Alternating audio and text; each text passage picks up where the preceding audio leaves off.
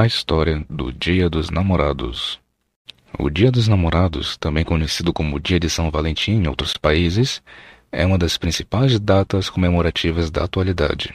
A troca de presentes e mensagens entre os casais aquece o comércio e gera lucro em diversos países. No entanto, a celebração nem sempre foi ligada ao comércio. Historicamente, a festividade surgiu com rituais pagãos na Roma antiga. De acordo com a tradição, o dia 14 de fevereiro, a data em que o Dia dos Namorados é comemorado em vários países do mundo, relembra o aniversário de morte do bispo São Valentim, que viveu durante o século III. Nesse período, o imperador romano Cláudio II havia proibido os casamentos, pois ele acreditava que os homens solteiros e sem famílias eram melhores soldados nas guerras. Como isso impedia a adoção de um dos sacramentos da Igreja Católica, Valentim era contrário a essa decisão do imperador, concedendo as bênçãos matrimoniais a jovens noivos de forma clandestina.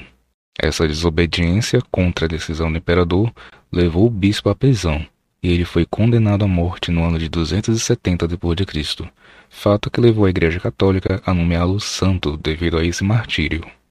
E então chegamos ao coração da história do Dia dos Namorados. Durante o período em que esteve preso, Valentim teria se apaixonado por uma jovem, que era filha de um dos carcereiros, com quem manteve um romance secreto.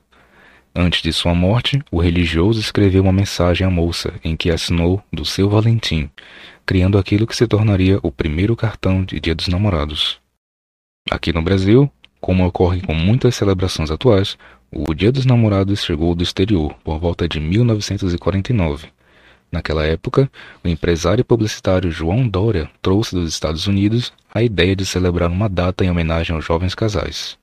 No entanto, a festa passou por algumas adaptações para se encaixar melhor nas tradições do nosso país.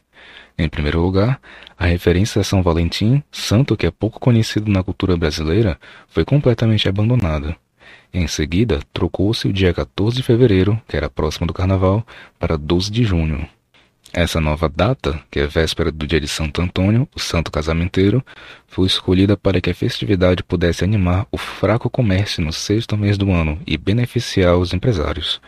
E deu certo, pois a celebração virou mais um tema de altas vendas na atualidade. E assim, aqui no Brasil, o Dia dos Namorados, que é conhecido também como Dia de São Valentim, passou a ser celebrado do dia 14 de fevereiro para 12 de junho.